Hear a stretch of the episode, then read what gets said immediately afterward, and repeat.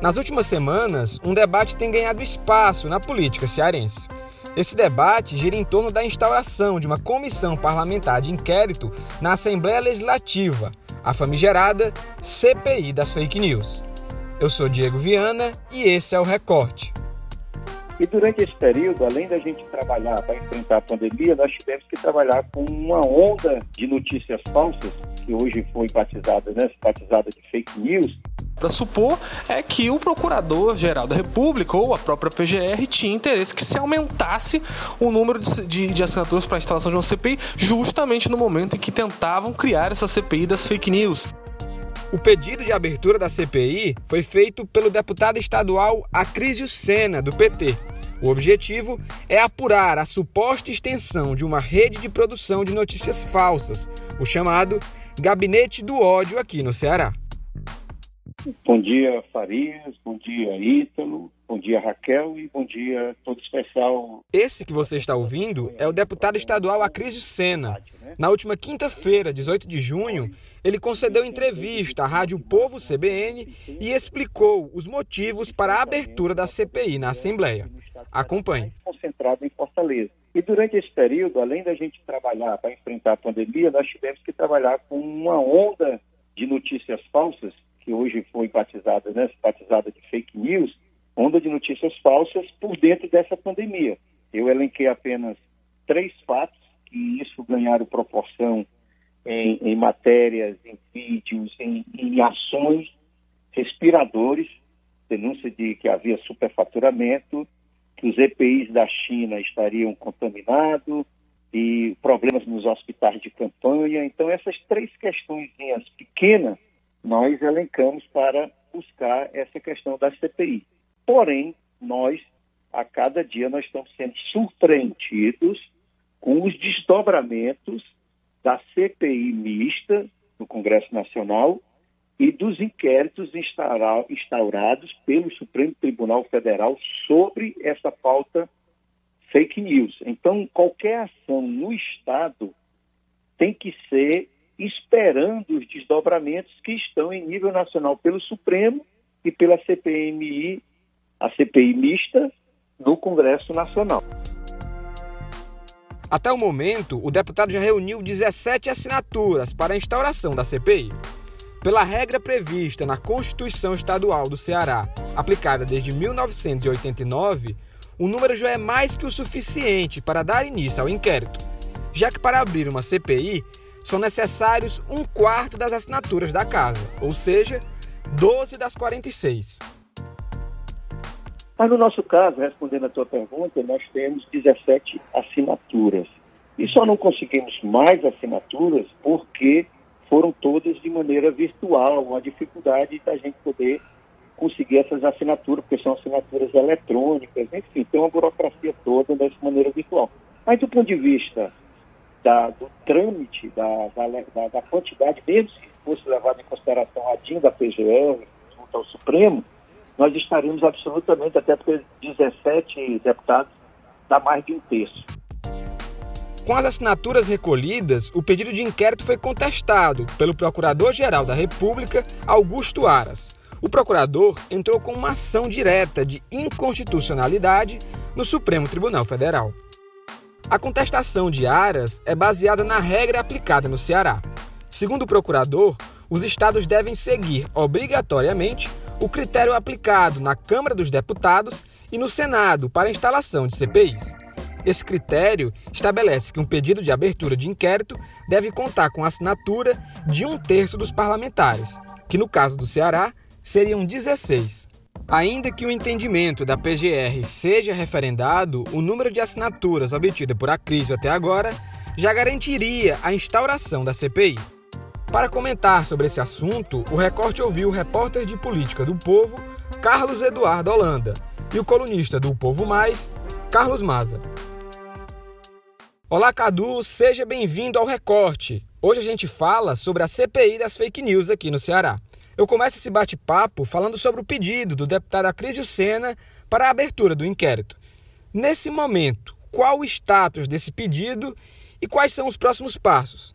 Bem, Diego, nesse momento o pedido por abertura dessa CPI, ele se encontra na Procuradoria da Assembleia, que é um departamento que é responsável pela emissão de um parecer que vai aí subsidiar a decisão do presidente José Sarto sobre a admissibilidade ou não da matéria. O caráter desse parecer não é, é ele não se atém ao mérito da proposta, mas às formalidades do documento. Uma fonte me disse que existe sim um fato determinado para a abertura da CPI, que é um dos requisitos regimentalmente estabelecidos. Porém, esse documento protocolado pelo Acrísio, esse requerimento, carece de uma de mais é, enrobustecimento, ou seja, não há é, nenhuma inconsistência, mas o que na prática esse documento precisa é de anexos, vídeos, matérias de jornais que o enriqueçam de acordo com essa fonte. E aí, para que a decisão pela abertura da comissão possa ser é, ou não, né, possa ser bem subsidiada, por assim dizer. É, em uma matéria assinada por você, que está disponível para os assinantes do Povo Mais, você detalha que conversou com alguns deputados sobre a instauração do inquérito. É por isso que eu te pergunto, na tua avaliação, como os demais deputados receberam esse pedido de CPI? Entre os deputados, o sentimento é, ele é mais do que favorável à instauração desse colegiado, né? Basta a gente constatar que já existem aí 17 assinaturas, pelo menos, em apoio à proposta do Acrísio. O número que é estabelecido na Constituição e no regimento interno da Casa aponta para 12 assinaturas. Portanto, o, as 17 assinaturas representam mais do que o que é necessário para a abertura da comissão. As vozes discordantes na Assembleia são André Fernandes, o parlamentar de primeiro mandato, ligado ao presidente Jair Bolsonaro, e, portanto, é, seguindo o, o, o direcionamento que se dá no plano nacional, é refratário a essa ideia de uma comissão investigativa, por assim dizer, para apurar uma suposta rede de veiculação de notícias fraudulentas no Estado, e também a doutora Silvana, que, que tem linha aí muito similar à do André Fernandes, e, portanto, é uma também aliada do presidente Jair Bolsonaro no plano federal. Para além disso, vale a gente inserir aqui algumas ponderações. Mesmo que haja apoiadores da iniciativa, e isso existe de fato, uma CPI ela não se instala de um dia para o outro. É, tem uma distribuição partidária entre os líderes para a composição ali de nove membros, é, a formação da equipe, envolve uma logística que, num contexto de isolamento, a gente fica se perguntando como é que ela se daria. É possível, mas não é, não será num, aqui num, numa, numa avaliação, num exercício de projeção, não será algo tão simples. É uma estrutura que envolve uma certa complexibilidade. Em uma entrevista à Rádio Povo CBN, o deputado Acrísio Sena elencou três pontos que embasaram seu pedido de CPI. Esses pontos são assuntos que circularam nas redes sociais durante a pandemia entre esses assuntos estão a aquisição de EPIs supostamente infectados da China por parte do governo do estado, é, um possível desmonte em hospitais de campanha e um superfaturamento na compra de respiradores. Eu queria saber, você acha que esses elementos são suficientes para serem alvos de apuração por parte de uma CPI? Sobre esses motivos elencados pelo Acrísio, eu acho que são, sim, suficientes para a abertura dessa CPI, uma CPI que, de acordo com a proposta dele, é de tempo de duração de 60 dias, prorrogáveis por mais 60, para apurar essas irregularidades aí de uma rede, de uma suposta rede criminosa de notícias difamatórias, enfim. Eu acho que são suficientes e eu acho que, inclusive, é, desde que, como disse no início, os anexos sejam, sejam adicionados de modo a de modo a fazer com que a matéria prospere de fato. E eu acho inclusive que a CPI durante o, os dias de apuração, caso venha a ser de fato instaurada, ela pode encontrar até mais coisas, mais evidências de, de uma rede de notícias fraudulentas, difamatórias, enfim, e criminosas, portanto. Basta a gente lembrar que o Estadão ele veiculou que há uma célula do gabinete do ódio cearense. O Em Direita Fortaleza ele é criado pelo Guilherme Julian, um jovem que trabalha no gabinete federal do Hélio Lopes, o Hélio Negão, um dos braços direitos do presidente Bolsonaro.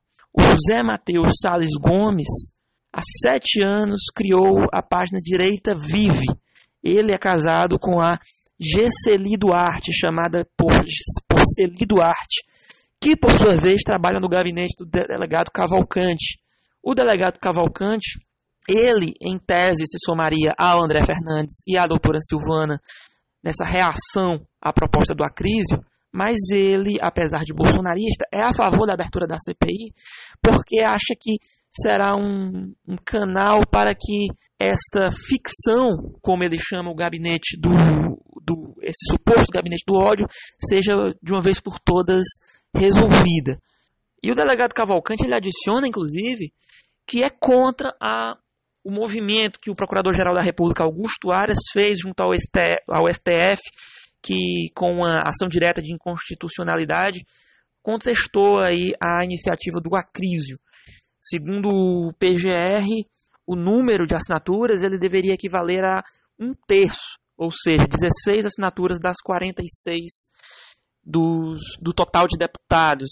Mas já existem 17 assinaturas. O delegado Cavalcante, inclusive, disse que essa, essa contestação do Aras inviabiliza o trabalho da oposição ao governador Camilo Santana na Assembleia, já que a oposição é numericamente diminuta. De um total de 46 deputados, em torno de 38 são da base do governador Camilo Santana. E aí um, essa ação direta de inconstitucionalidade do Aras, ele, ela acabaria por inviabilizar instaurações de futuras é, CPIs por parte da oposição. Bem, acho que é isso. Tem clima, e é aguardar os próximos capítulos. Eu conversei também com o Carlos Maza, colunista de política do Povo Mais. Oi, Maza. O pedido de inquérito da CPI das fake news aqui no Ceará foi contestada pela Procuradoria-Geral da República, que alega inconstitucionalidade devido ao número de assinaturas. Eu queria saber como você avalia essa atuação da PGR no inquérito. Talvez seja radical demais cravar com todas as letras que a Procuradoria-Geral da República teria tentado interferir na instalação de uma CPI para apuração local dos casos de fake news aqui no Ceará. Agora, o que a gente pode afirmar, no mínimo, é que houve uma atuação, digamos assim, estranha da PGR nesse caso. Logo depois que foi anunciada a intenção de se coletar assinaturas para a instalação dessa CPI, o Procurador-Geral da República, Augusto Aras, entrou com ação direta de inconstitucionalidade no Supremo Tribunal Federal questionando a Constituição Estadual do Ceará, porque ela previa no seu texto a necessidade de coleta de assinaturas de pelo menos um quarto dos deputados para a instalação de CPIs, ou seja, menos assinaturas do que o que prevê a Constituição para o Congresso Nacional, que é um terço de todos os deputados. Então o Aras queria, sim, levantar o número de assinaturas necessárias aí para a instalação de uma CPI aqui no Ceará. Curioso é que essa medida cearense de prever menos assinaturas de um 4 já vigorava no Estado numa boa, sem nenhum tipo de questionamento, desde 1989. E, em tese, ela é boa para o parlamento local. Por quê? Porque a gente sabe que as CPIs, muitas vezes, são ferramentas da oposição. Né? A base do, do governo, geralmente aqui no Estado do Ceará, sempre tem uma maioria absoluta, ou seja, quanto menos assinaturas forem necessárias, melhor para a oposição, inclusive, que aí ela pode questionar mais o governo e não se preocupar tanto com aquele tamanho gigante que as bases de governistas sempre têm aqui no Estado. Então o Aras acaba fazendo isso. É, não dá para a gente dizer com certeza, mas pelo timing, pelo momento em que isso foi apresentado, ainda mais tão né, fora da realidade do procurador, um caso específico do Ceará, a única coisa que dá para supor é que o procurador-geral da República ou a própria PGR tinha interesse que se aumentasse o número de, de, de assinaturas para instalação de uma CPI, justamente no momento em que tentavam criar essa CPI das fake news. Bastante curioso e até estranho, digamos assim.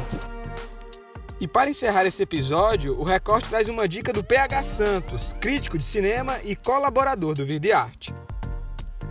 Meus amigos e minhas amigas, faltam apenas quatro dias para a estreia da temporada final de Dark, série original da Netflix que fala bastante aí sobre viagem no tempo, né, sobre várias versões de nós mesmos e por aí vai, tem vários assuntos ali.